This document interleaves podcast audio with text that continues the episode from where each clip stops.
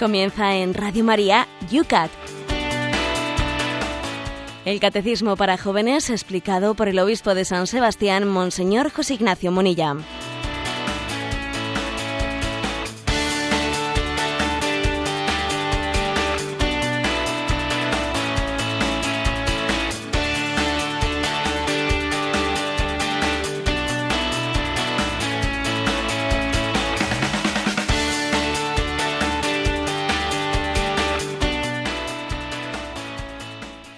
Días, querida familia de Radio María. Un día más a esta cita diaria de lunes a viernes acudimos con buen ánimo, con buen espíritu, aunque la climatología de nuevo nos dicen que no nos va a acompañar. Todavía nuboso en San Sebastián a estas horas de la mañana con 15 grados. Por Madrid, Cristina, ¿cómo amanecemos? Buenos días. Buenos días, amanecemos con la chaqueta puesta, 11 graditos fresco, nos está llegando ya el invierno, pero nosotros todavía con gran esperanza continuamos en este espacio de radio introduciéndonos, metiéndonos, zambulléndonos en el tema de la oración. Buenos días, José Ignacio. Buenos días. Y dentro de ese introducirse y zambullirse en el tema de la oración, me permito decir a los oyentes que estén atentos a a que en su parroquia, en sus parroquias es posible, no digo todos, pero es posible que en, bastantes parroquias los jueves suele haber pues una especie de invitación especial a acudir a un rato de la exposición del Santísimo Sacramento. Eh, por algunos párrocos suele ser elegido este día del jueves, el día eucarístico por antonomasia, para decir, bueno, antes de la Eucaristía, de la tarde o cuando fuere, se expone el Santísimo Sacramento un rato. Estemos atentos a ello eh, yo creo que de, ojalá, ¿no? Pues estas ondas de Radio María sirvan, eh, pues para para percibir eh, esas, para valorar esas presencias del Señor que están ahí a veces no ocultas y que igual no sacamos de ellas pues todo, todo el provecho que el Señor desearía de nosotros. Os animo a que el jueves sea un día especial en el que nos sintamos llamados a visitar al Señor en la adoración eucarística si hay una exposición del Santísimo, bueno, pues más que más, ¿no?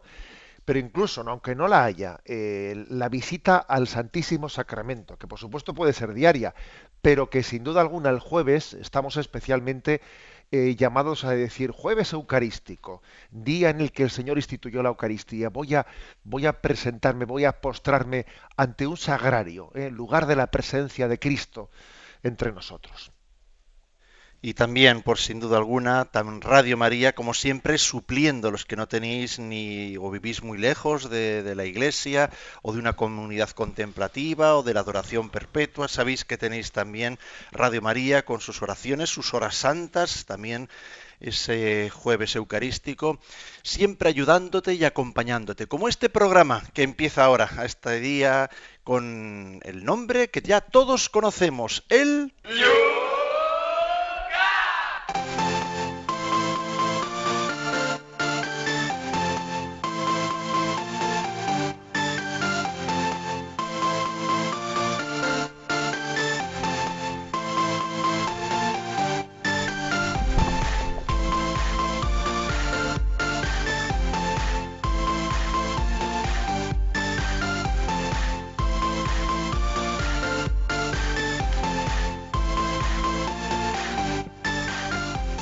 iniciamos como todos los días mirando a la jornada de ayer y a lo que en las redes sociales durante el día se ha comentado. Para aquellos que no lo pueden hacer en directo y lo hacen bajándose el programa del podcast de Radio María y así también participando con sus preguntas. Lo ha hecho, por ejemplo, desde Coruña Mario.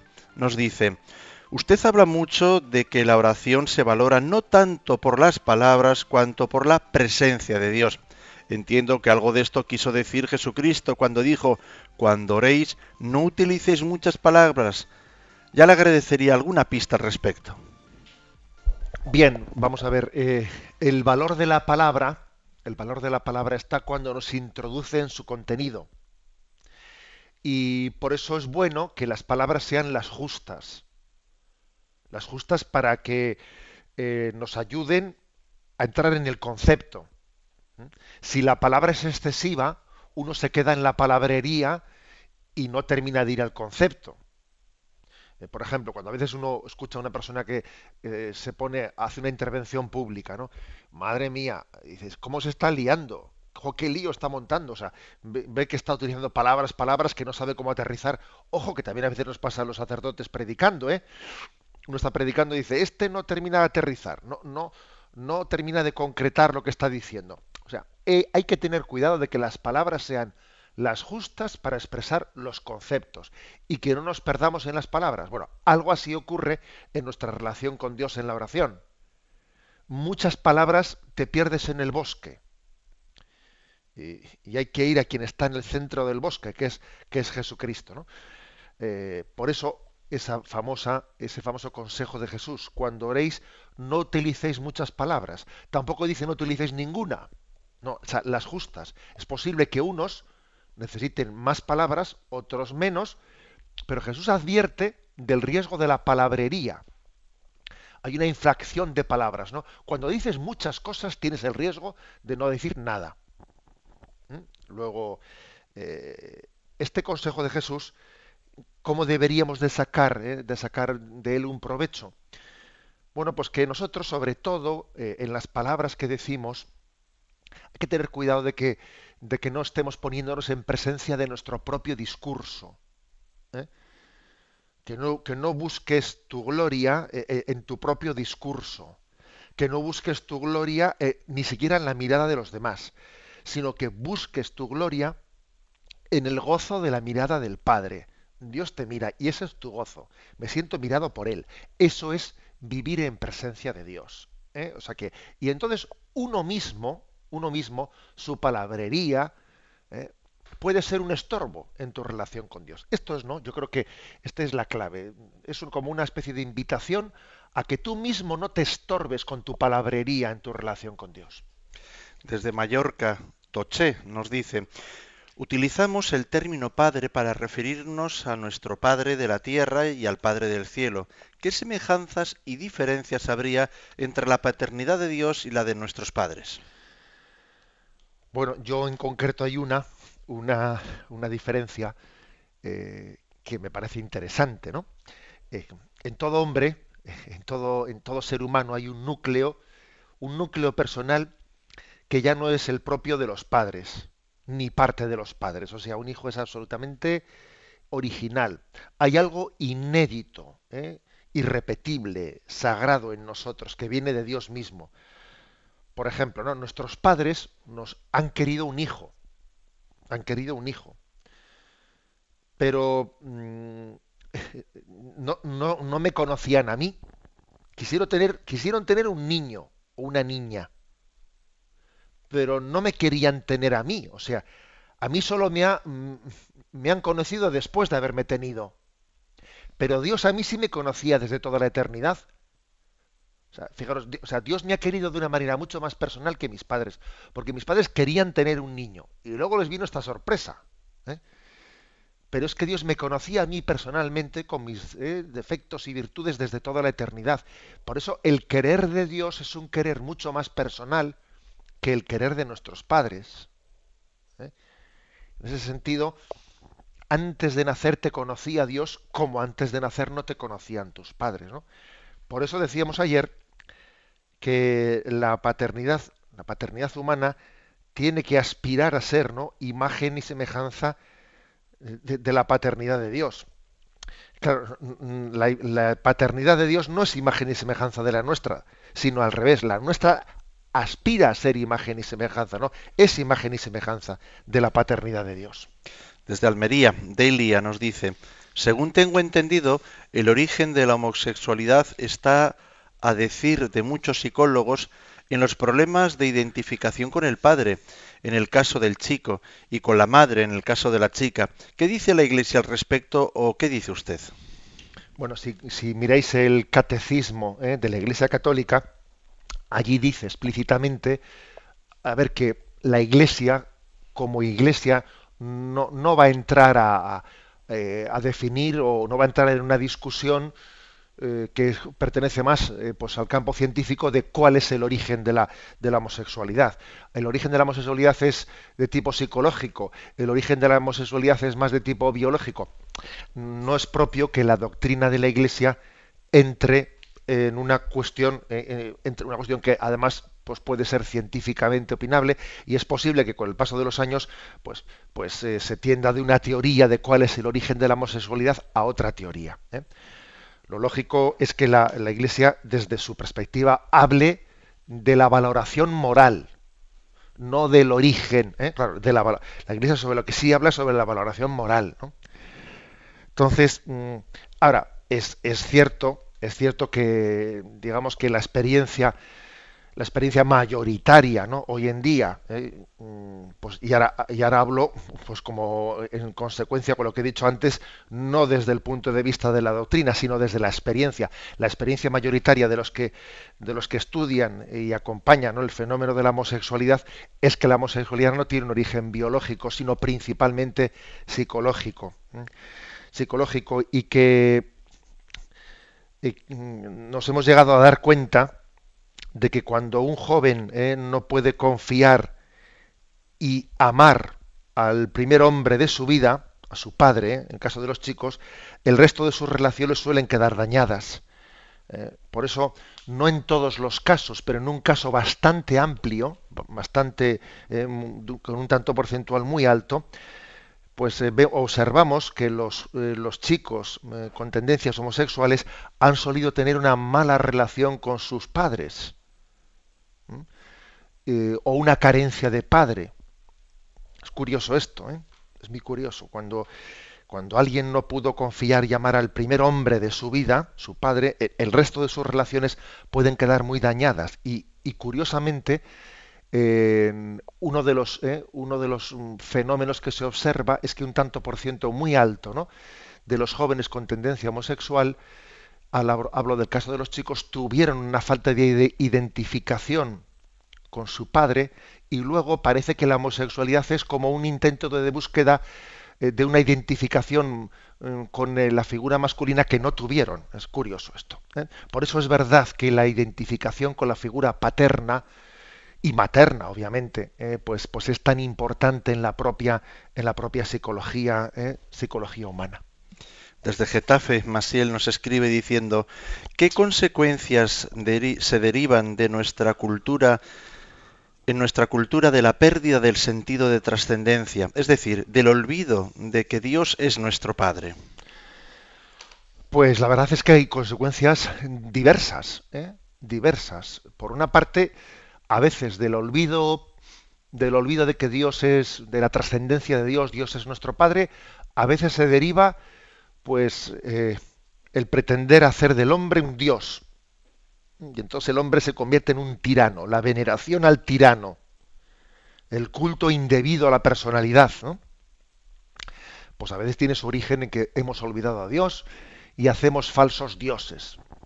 Y entonces, ¿no? Pues eh, eh, esa especie del super, el superhombre, ¿no? De Nietzsche, etcétera, ha nacido de la, eh, de la negación de la existencia de un Dios Padre. Y entonces se pretende hacer ese Dios, pues se busca un tirano se busca como el becerro de oro, ¿sabéis? ¿Eh? Como el becerro de oro de, Israel. Ala, se busca un tirano, se le sube allí a un púlpito y nada, ¿no? Pues este, este es nuestro, ¿eh? este es nuestro rey. Otras veces la reacción, eh, las consecuencias que se derivan son aparentemente de signo contrario, que es como, a ver, si no tengo un padre, si no tengo un padre, pues me vengo abajo, no me valoro, me desprecio. Es un poco una, una figura de, de orfandad, ¿eh? orfandad eh, moral, en el sentido de que el hombre se autodesprecia, no se valora, eh, se esclaviza fácilmente, no pues en sus vicios, etcétera, porque la falta de una paternidad hace que uno mismo dé tumbos en la vida. O sea que a veces las consecuencias de esa falta de reconocimiento, ¿no? de la autoridad de, de Dios, suelen tener eh, pues como consecuencias distintas. A veces la del superhombre que pretende comerse el mundo, ¿no? Y lo que hace es tiranizarlo, o a otras veces la de la de alguien que se autodesprecia porque le falta, un, le falta el, sentido, el sentido de la vida de saberse querido, querido y amado incondicionalmente. Agárrate que aquí viene la ventanilla de las reclamaciones. Desde Ávila, Maribel. Yo es que soy de la tierra de Santa Teresa de Jesús y le escribo para protestar cariñosamente, añade, porque ha dejado usted sin comentar en el Yucat la famosa cita de nuestra santa, la tan conocida y estimada por todos los cocineros, dice jejeje. Dios anda entre los pucheros. Nada, mea culpa, mea culpa, ¿eh? que no quiero yo tener ningún enemigo en Ávila. ¿eh? Pues ciertamente, ciertamente eh, la el catecismo ofrece, ofrecía, y yo no lo comenté, una de las citas de Santa Teresa de Jesús, la de que Dios anda ante los pucheros, y dice así, cuando la obediencia os trajere empleadas en cosas exteriores, entended que si es en la cocina, entre los pucheros anda el Señor, ayudándonos en lo interior y en lo exterior. ¿Eh? Famosa cita de Santa Teresa, ¿no? Y además, eh, ¿sabéis en qué momento ofrecía esta cita que yo no la comenté? El Yucat la ofrecía cuando, a tenor de que el punto 510 decía, ¿es posible orar siempre? O sea, uno puede estar orando en cualquier momento. Y entonces el Yucat ha traído a colación esta cita de Santa Teresa de Jesús, ¿no? Cuando la obediencia os trajere empleadas en cosas exteriores, o sea, cuando la obediencia te pida que estés aquí, que te toca estar aquí, te toca estar en la, en la, en la cocina, entended que si, si, es en la cocina, entre los pucheros anda Dios. Es decir, si tú, si hoy te ha tocado la cocina, no te preocupes que aunque tengas menos tiempo de estar en la capilla, porque hoy te ha tocado preparar la comida, no te vas a encontrar menos con Dios. Porque te toca estar en la cocina por obediencia. Y por lo tanto vas a ver cómo eh, Dios se te va a manifestar especialmente entre los pucheros. Otra cosa sería que tú te hubieses escaqueado de, la oración y te hubieses refugiado en la cocina sin que te eh, mm, escapándote de lo que te tocaba. Pero cuando la cocina te tocaba, pues por obediencia, pues porque era tu, deber, tu deber, entonces Dios se te manifestará entre los pucheros, ¿no? Una, una gran sabiduría la de Santa Teresa de Jesús. Y terminamos en Barcelona. Julio nos dice, menudo lío que se ha organizado en esta tierra catalana con la reivindicación del derecho a la independencia. Leí en su homilía del 15 de agosto, en las fiestas de San Sebastián, en la que usted alertaba contra las idolatrías políticas que sustituyen a Dios en nuestro corazón. Mi pregunta es, ¿cómo distinguir entre un sano patriotismo y una idolátrica política? Bueno, ahí es nada, eh, esa pregunta, ahí es nada. Eh, ya quisiera yo poder tener, ¿no? Pues una especie de, a ver, recetario para, para iluminar eso. ¿Cómo distinguir entre un sano patriotismo y una idolatría política? Eh, bueno, desde luego, lo importante a veces es empezar a desenmascarar mm, los signos, los signos que no son de Dios, los signos que difícilmente conjugan. Conjugan con Dios. Porque yo lo que sí que en aquella homilía del 15 de agosto no dije en San Sebastián es que curiosamente las idolatrías políticas, cuando, cuando uno se entrega a una causa política de una manera, eh, pues digamos, absoluta, termina quitando el lugar central de Dios. ¿Mm? Entonces, cuando un ideal político es vivido de una manera totalizante, cuando se le entrega el corazón, curiosamente la religiosidad entra en crisis de la persona. Porque para que Dios sea Dios, para que Dios sea nuestro último Señor, las cosas políticas tienen que ser relativas. A ver, tienen que ser relativas necesariamente. No pueden ser un dogma de fe. Es que es así. ¿eh? La experiencia nos dice que si relativizamos lo dogmático, terminamos dogmatizando lo relativo. Un ejemplo, ¿eh? un ejemplo. Pues estos días leía, pues eh, con motivo de esta diada, ¿eh? de esta diada que se había convocado, reivindicando pues la, la nación catalana, etcétera, pues que los obispos catalanes habían dicho a sus sacerdotes que no tocasen las campanas de las iglesias, porque eh, pues quienes eh, convocaban esta diada habían pedido que se tocasen todas las campanas de las iglesias. Y claro, los obispos, pues con criterio, obviamente, habían dicho, a ver, las campanas de las iglesias no se pueden tocar para una causa como esta, que es una causa política y que, que nosotros estamos para, para, poner nuestro corazón en Dios y no, en, no, en causas que son mm, relativas, ¿no?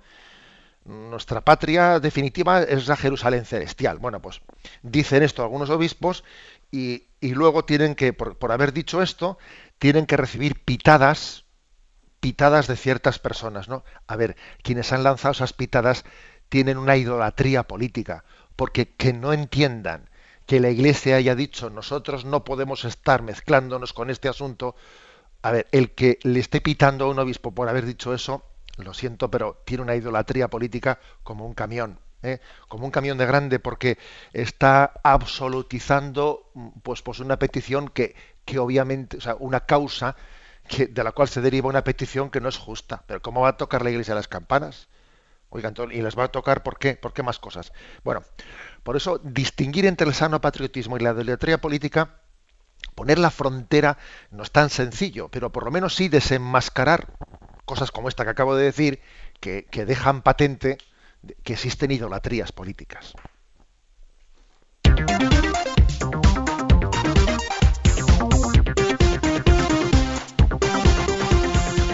Son las 8 y 21 minutos, 7 y 21 en las Islas Canarias. Comenzamos con el primer punto de este día, de este jueves. Es el 517 del Yucat. ¿Cómo somos transformados por el Padre Nuestro? Pregunta. El Padre Nuestro nos permite descubrir, llenos de alegría, que somos hijos de un único Padre, nuestra común vocación es alabar a nuestro Padre y vivir entre nosotros como un solo corazón y una sola alma. Puesto que Dios el Padre ama a cada uno de sus hijos con el mismo amor exclusivo, como si fuera el único ser objeto de su afecto, nosotros tenemos que tratarnos entre nosotros de un modo totalmente nuevo, llenos de paz, respeto y amor, de forma que cada uno pueda ser la regocijante maravilla que realmente es en presencia de Dios.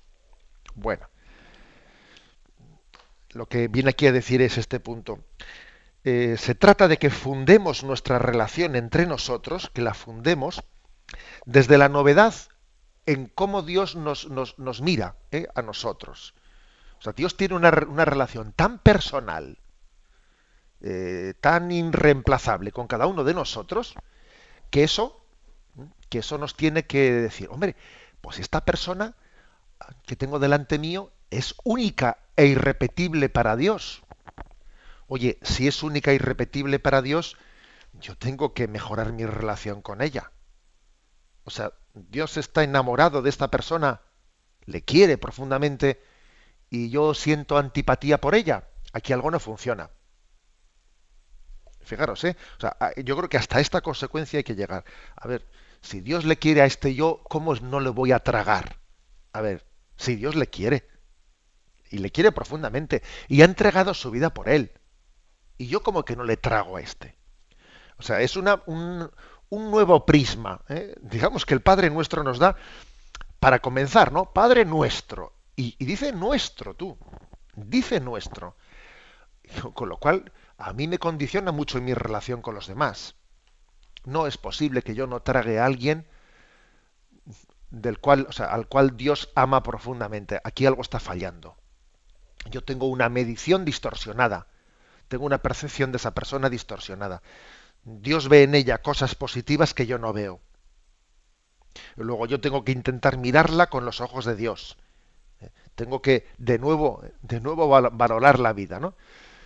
Es algo así como cuando nosotros en nuestra experiencia humana, me imagino que os habrá pasado a todos, nos ha ocurrido que tú igual eh, conoces a una persona y tienes de ella un valor positivo, y luego va otra persona y tiene de ella un valor súper, o sea, un juicio súper negativo. Y dice, pero bueno, pero ¿qué le ha visto a este tan negativo? ¿no? O sea, es decir, que te llama la atención que de una misma persona se puede hacer un juicio tan distinto pues con qué ojos tan distintos la ha mirado este y con qué ojos tan distintos la ha mirado el otro.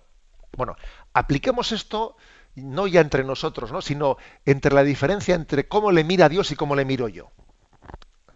A ver si hay un juicio tan distinto entre cómo le mira Dios y cómo le miro yo. Porque Dios ve sus pecados, pero Dios ve con esperanza también, ¿no? Eh, sus virtudes y la llamada que le ha hecho a la conversión. Y Dios espera en su conversión. Y yo espero la conversión de ese. O lo doy por perdido. A ver, entonces yo tengo que, yo tengo que darme cuenta que algo me está fallando. ¿no? O sea, la, la oración del Padre Nuestro es una llamada a mirar al prójimo como le mira a Dios. Bueno, esto en primer lugar. Y una cosita más. Eh, además, Dios mira, nos mira eh, de una manera irrepetible, personal, pero al mismo tiempo también nos mira como familia. ¿eh? Nos mira como familia.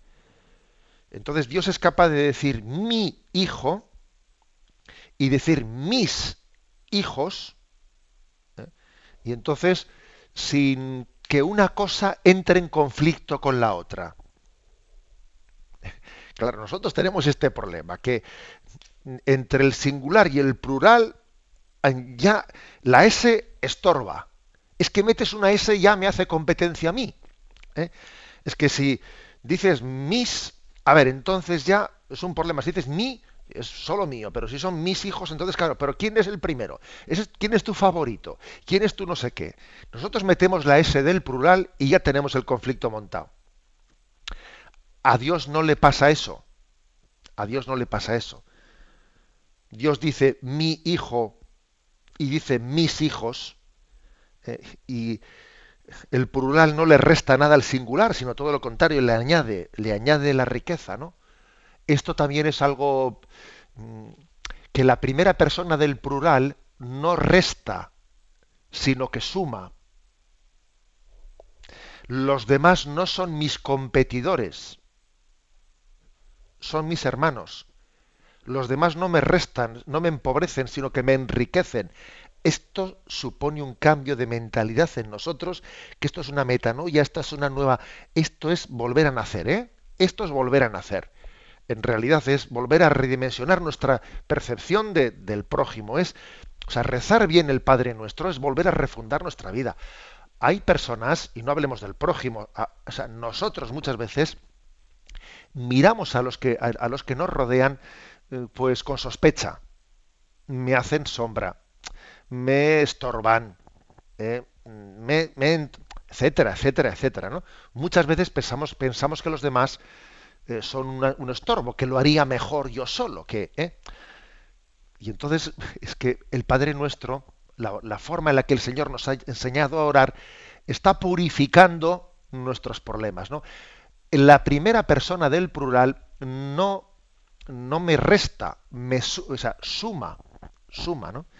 Y entonces eh, esta es una por eso, por ejemplo, Jesús dice, donde dos o más están reunidos en mi nombre, ahí estoy yo en medio de ellos. ¿Mm? Cuando a veces nosotros, sin embargo, tenemos que reconocer que uno dice, ay, yo es que para hacer oración a gusto me tengo que quedar solo, eh, me estorban los demás. Bueno, pues algo habrá que purificarse, señores, porque Jesús dice, donde dos o más estén en mi nombre reunidos, ahí estoy yo en medio de ellos. Es verdad que también dice vete a tu cuarto y reza solas, ¿eh? también dice eso. Pero hay que sumar los textos del Evangelio, no hay que restarlos, sino sumarlos todos. Luego, dejémonos ¿eh? sacudir, dejémonos sacudir por la fuerza del Evangelio y por, las consecuencias que tiene en nosotros, ¿no? Eh, que tiene en nosotros el, el que nosotros digamos que tenemos que ser transformados por el Padre nuestro, porque a ver cómo Dios mira a los demás. Si resulta que, que son hijos de Dios como yo, oye, pues yo todo soy hermano suyo. Pues aquí tenemos que, como cuando hay un programa de esos, oye, me hace la gracia que en televisión, en estos reality shows, que es, tremendo, ¿no? Como somos llamados a, a, esos curioseos televisivos. Y cómo les gusta en televisión sacar allí, ay, que tenía un hermano, un hermano desconocido, que desde pequeño no lo conoció, y cómo les gusta traer allí al plató, ¿eh? al plató televisivo, que se encuentren los dos hermanos allí en el plató televisivo, ay, va, que he descubierto que mi hermano vivía, yo qué sé, ¿no? Eh, en tal sitio del sur de España, y, allí que se encuentran, y, y, qué morbo tiene eso, ¿no? qué morbo. Fíjate, se han encontrado los dos hermanos y lloran allí delante de todas las cámaras. A ver, que es que eso lo tenemos día a día en nuestra existencia cada vez que rezamos el Padre Nuestro. Y uno dice, toma tú, que este que tengo aquí a lo mío era mi hermano y no lo había descubierto. Que es que eso, dejémonos de reality shows, ¿eh? que es que eso acontece en el día a día ¿eh? de nuestra existencia. Luego, mm, dejémonos transformar por el Padre Nuestro desde el mismo inicio de la oración. Padre Nuestro, ahí va, aquí se revoluciona todo, que es que es nuestro que es que es de los que están también alrededor mío. ¿Esto qué consecuencias tiene eh, conmigo en mi vida? Eh? He aquí, ¿no? Una primera interpelación muy potente del Padre Nuestro.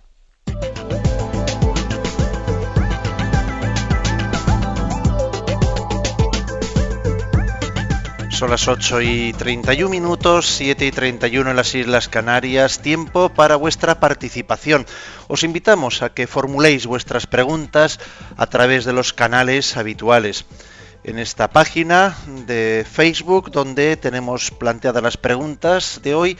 Lo podéis hacer debajo de la que acabamos de explicar. Es la página muy sencilla de encontrar, Yucat Radio María. También en Twitter puedes formular tu pregunta citando arroba obispo munilla o enviar un correo electrónico a yucat arroba radiomaria.es y también puedes formular tu pregunta a través del teléfono de siempre de Radio María. Para participar en directo, 91 153 8550. 91 153 8550. Tenemos en Radio María, como sabéis, ese baúl de los recuerdos en los cuales nuestro gran amigo y compañero en estas tareas radiofónicas, Jesús López Mesas, más de una vez nos ha hablado de ese cantante que él lo bautizó así como la tortilla de patatas, aquel a que todo el mundo gustaba. A él y a San Pablo Corientos 13 le dedicamos hoy el tema de nuestro descanso musical.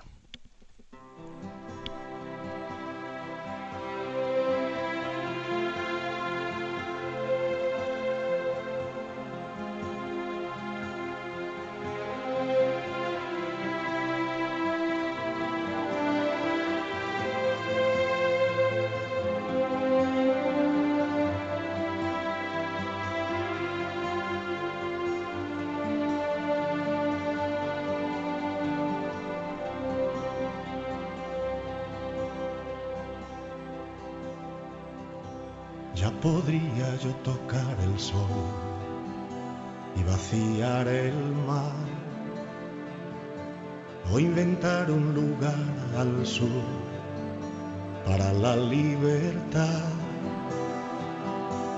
Conocer el principio y fin de cada estrella. Y si me falta el amor, ya ves, yo no soy nada. El amor es la espera sin es la entrega sin límites y es la disculpa sin límites, sin límites.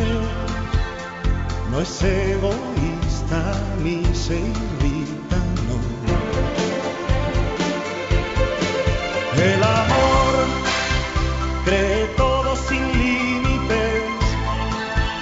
aguanta todo sin límites y es generoso sin límites. no tiene envidia ni sabe contar, no pide nada.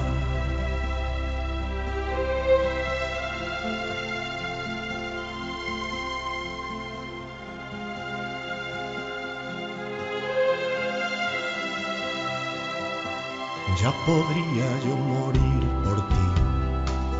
Y luego despertar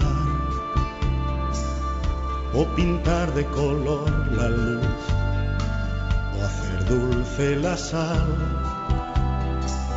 ser profeta del porvenir, romper el aire, y si me falta el amor, ya ves, yo no soy nada. El amor es humilde sin límites es comprensivo sin límites y es la justicia sin límites, sin límites. Es siempre tierno y dice la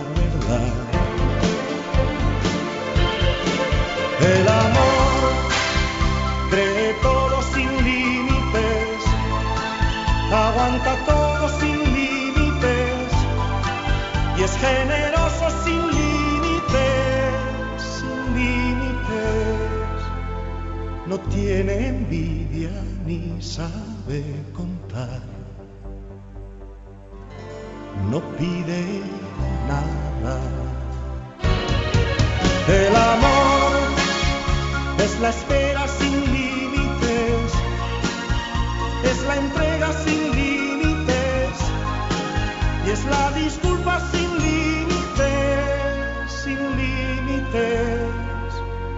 No es egoísta ni se irrita, no. No pide nada.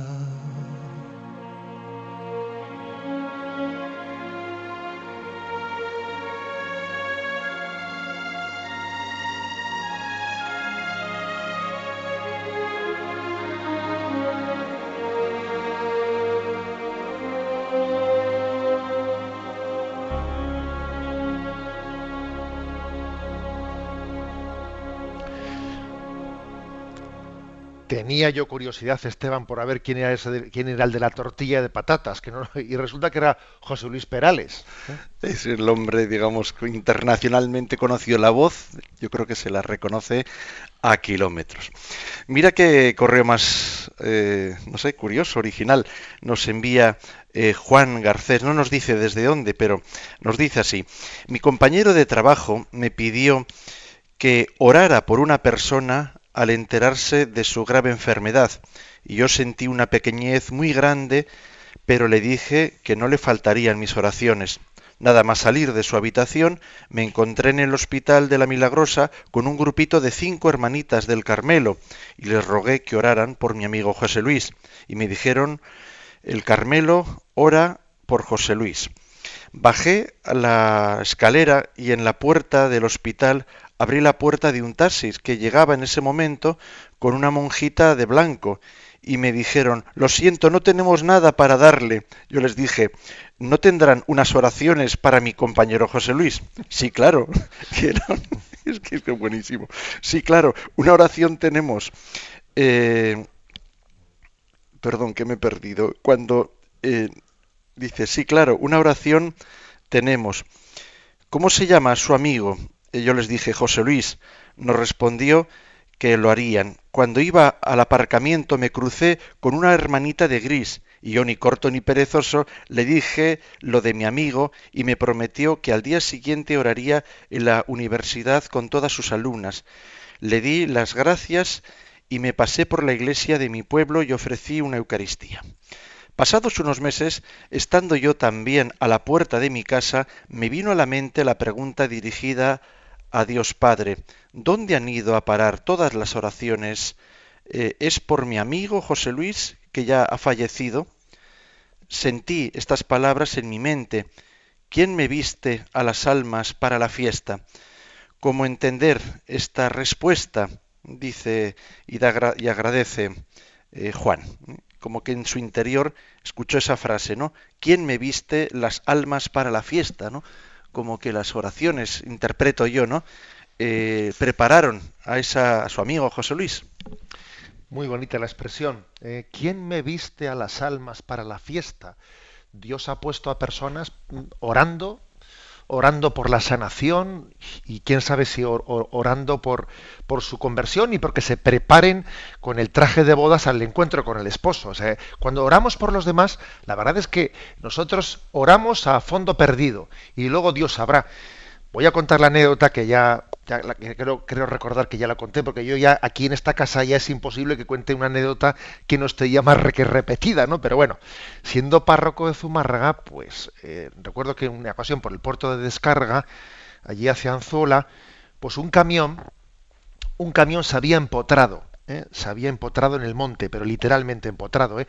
de manera que, pues que ni, no se podía ver si, si estaba vivo el chofer porque estaba metido en la tierra, el, el, digamos, la parte delantera del tráiler.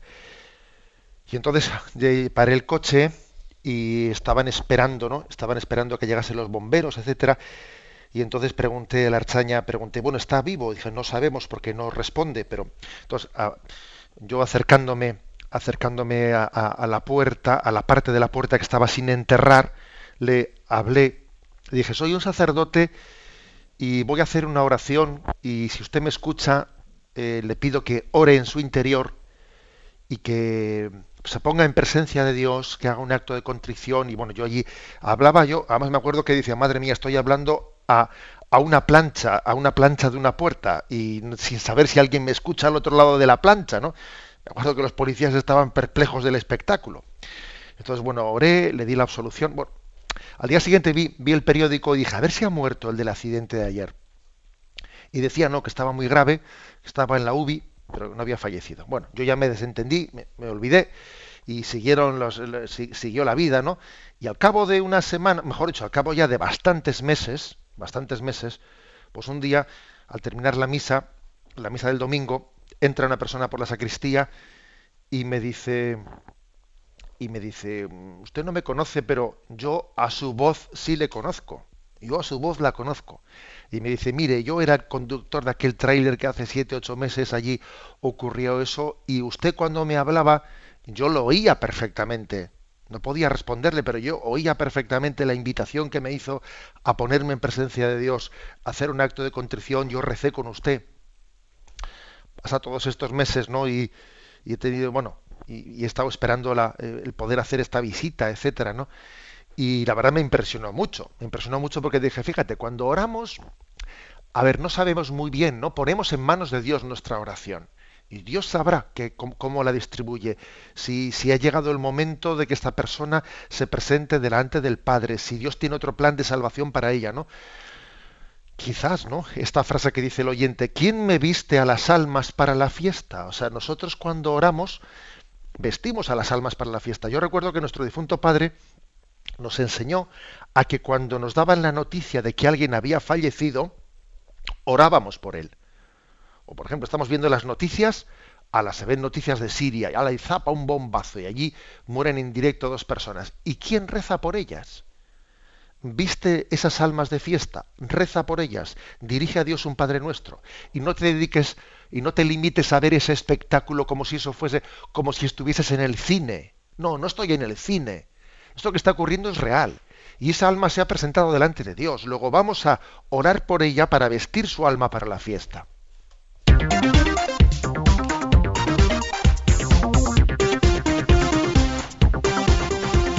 Son las 8 y 43 minutos, 7 y 43 en las Islas Canarias y todavía tenemos dos puntos por delante en el Yucat. El 518 pregunta, si el Padre está en el cielo, ¿dónde está el cielo? El cielo está allí donde está Dios. La palabra cielo no indica ningún lugar, sino que designa la existencia de Dios, que no está sometido ni al tiempo ni al espacio. No debemos buscar el cielo por encima de las nubes. En cualquier lugar donde nos dirigimos a Dios en su gloria y al prójimo en su necesidad, allí donde experimentamos la alegría del amor, donde nos convertimos y nos dejamos reconciliar con Dios, allí se abren los cielos no donde está el, cielo está Dios, sino donde está Dios está el cielo. ¿Eh? Una cita aquí de un tal Gerard Evelyn que es muy interesante. ¿eh? Repito, no donde está el cielo está Dios, sino donde está Dios está el cielo. Por ejemplo, cuando Jesús nació en Belén, el cielo estaba en la cueva de Belén. Aquel era el cielo. ¿Me explico? ¿eh?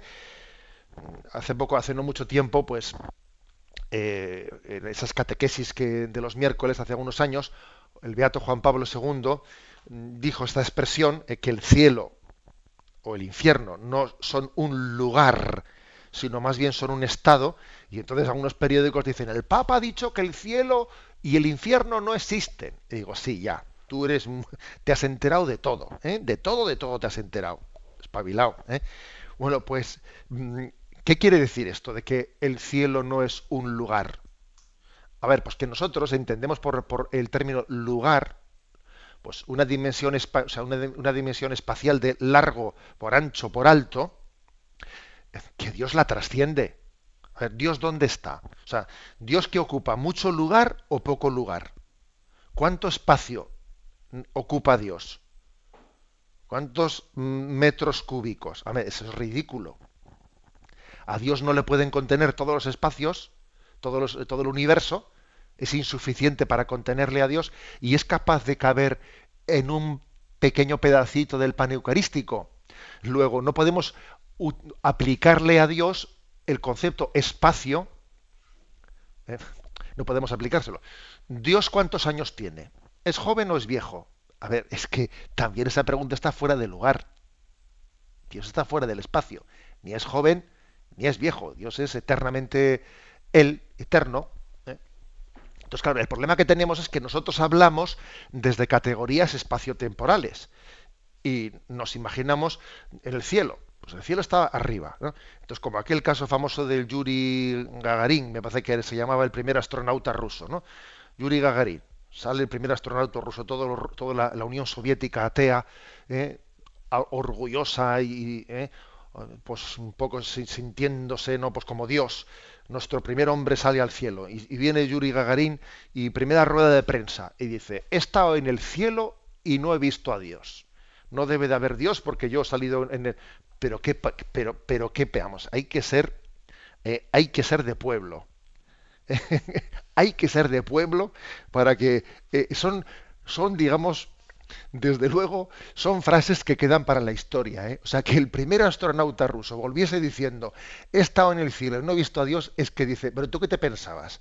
Que ibas a encontrar allí un portero, ¿eh? un portero vestido elegantemente con dos, ¿eh? con dos macetas a la izquierda y a la derecha y una puerta que pusiese cielo, pero bueno, pero, pero qué concepción tan, tan torpe de las cosas.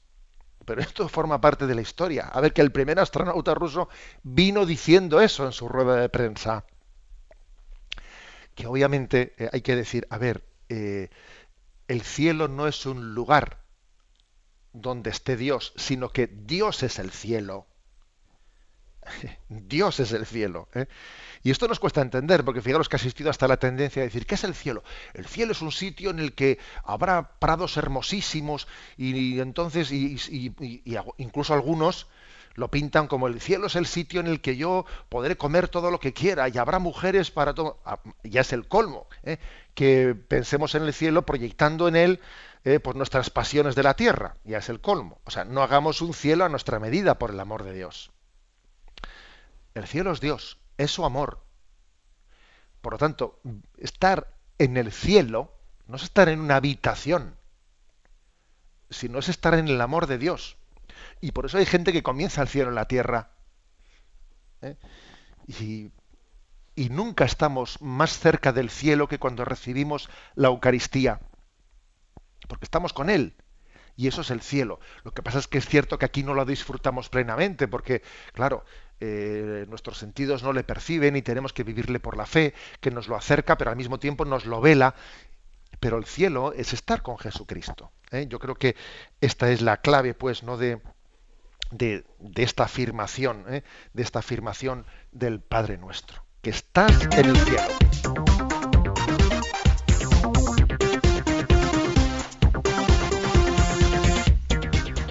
Y a las 8 y 49 minutos, 7 y 49 en las Islas Canarias, vamos con el último punto del día de hoy, el 519. ¿Qué quiere decir santificado sea tu nombre? Santificar el nombre de Dios quiere decir ponerlo por encima de todo. El nombre en la Sagrada Escritura señala la verdadera esencia de una persona. Santificar el nombre de Dios significa hacer justicia a su realidad, reconocerlo, alabarlo, hacerlo respetar y honrar y vivir conforme a sus mandamientos. Bueno, por lo tanto, eh, hay, que entender eh, el, sentido de las palabras. sería absurdo, ridículo e incluso eh, herético, herético que alguien entendiese santificado sea tu nombre. ¿Qué pasa? Que yo lo tengo que hacer santo. O sea, que no es santo y tiene que pasar a ser santo. A ver, eso sería una interpretación herética, como si a Dios le faltase la santidad y entonces tenemos que pedir que se haga santo. Dios es santo y es que además eh, lo, es por naturaleza, o sea, eh, y no puede y no puede no serlo y lo ha sido desde siempre, ¿no? Dios es santo. Eh, pero de lo que se trata es de que yo le, reconozca como tal, que yo al nombrarlo, que yo lo mm, que yo así lo reconozca y así lo proclame y que conforme mi vida a esa realidad. Por ejemplo, cuando decimos, a ver, se ha hecho una ceremonia para la coronación de la Virgen. ¿Eh? muchas veces en nuestros pueblos, ¿no? Se ha hecho una ceremonia de aniversario de coronación de la Virgen. Hace 50 años la Virgen fue coronada en nuestro pueblo. ¿Qué quiere decir esa expresión? Que la Virgen de nuestro pueblo, o que la Virgen María, comenzó a ser reina, fue coronada hace 50 años y que antes no era reina. Hombre, eso, eso no es así. Ella era reina antes de que tú la coronases. El acto de la coronación de la Virgen María es un acto que simboliza que yo voy a empezar a reconocer lo que ya era, lo que ya es. La Virgen María es, madre y reina y que Dios le ha dado, ha puesto en ella la corona para que, para que sea reina de cielos y tierra. Bueno, entonces, cuando decimos que coronamos a la Virgen de nuestro pueblo, no es que ella comience a ser reina, por Dios, es caer en cuenta de que lo es. Y entonces, hasta entonces ya lo era, pero yo no lo había percibido, no, no. Algo así es en el Padre nuestro. ¿eh? Cuando decimos santificado sea tu nombre, a ver, no es que le pedimos algo que Dios, algo para Dios que no sea, sino que, que Dios que es santo sea reconocido como tal por nosotros, o sea, que le pongamos por encima de todo. Que Dios sea lo primero en nuestra vida. Buscad primero el reino de Dios y lo demás se os dará por añadidura. ¿Mm? Hacer justicia a la realidad. Decir, a ver, eh, es que esto es muy importante, hacer justicia a la realidad. Ponerle a Dios en el centro.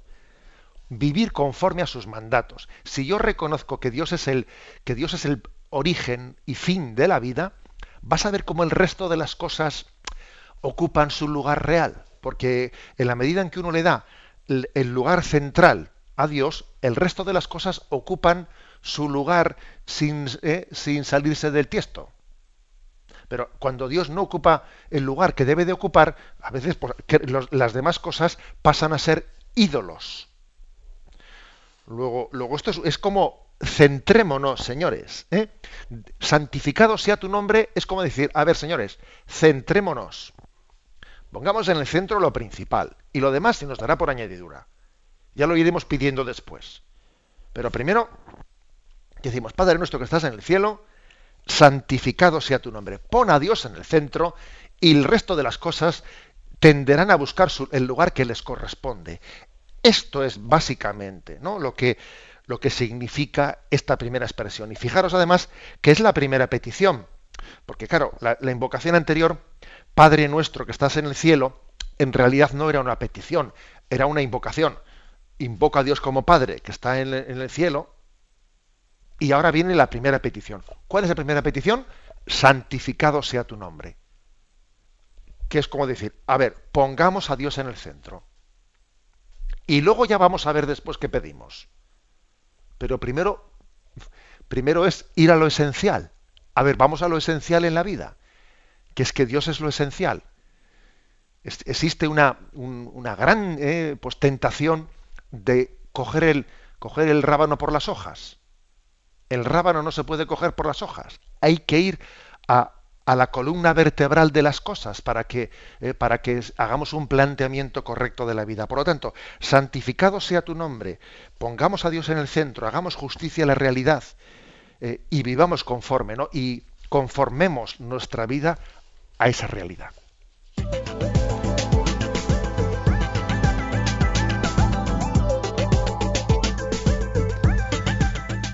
Tiempo para vuestra participación en estos últimos minutos del programa en el Yucat a través de las vías que ya todos conocéis de Facebook, Twitter, correo electrónico. Estamos a atender ahora mismo las preguntas de nuestros oyentes. Por ejemplo, José Ignacio en Facebook leo que nuestro amigo Pablo desde Valencia plantea un tema pues también muy relacionado con esta pregunta. El tema, entiendo, eh, está hablando de las blasfemias contra el nombre de Dios. Dice los cristianos cómo hemos de reaccionar, qué es lo que podemos hacer. Eh, enseguida, pues cuando alguien a un padre le dicen algo, le faltan el respeto, ¿no? Pues cómo ahí reaccionamos y no reaccionamos cuando se falta o se blasfema contra Dios Padre. Bueno, pues la verdad es que creo que estamos llamados siempre hacer un acto de reparación, un acto de alabanza. Cualquier blasfemia que escuchemos es una ocasión para decir bendito sea el nombre de Dios. Decirlo en nuestro interior. Luego la prudencia de si hacer una corrección eh, en público, eh, bueno, pues es una, una, prudencia que uno tiene que juzgar a, tener un poco de, de qué ayudaría más a esta persona. Desde luego las correcciones, cuanto más se hagan de una manera personal y privada, suelen tener más más capacidad de éxito, porque el orgullo humano, el orgullo es muy contradictorio ¿no? con, con el deseo de verdad y de bien. Pero en principio, ante cualquier ¿no? blasfemia, tenemos una ocasión de alabanza a Dios. Y por ahí tenemos que empezar. Luego, eh, pues esa obligación que tenemos de corrección fraterna, pues uno tiene que adaptarla a la situación.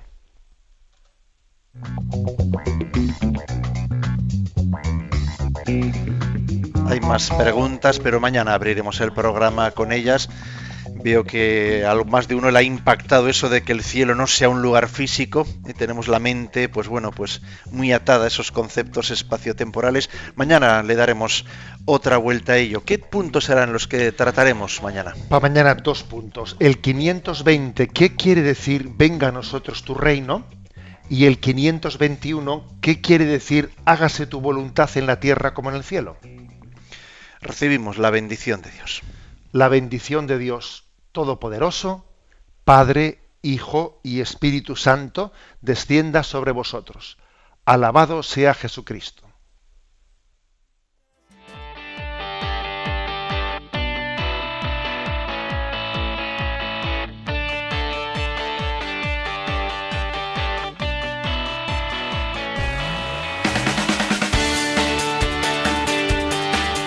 Y así finaliza en Radio María Yucat, un programa dirigido por el obispo de San Sebastián, Monseñor José Ignacio Monilla.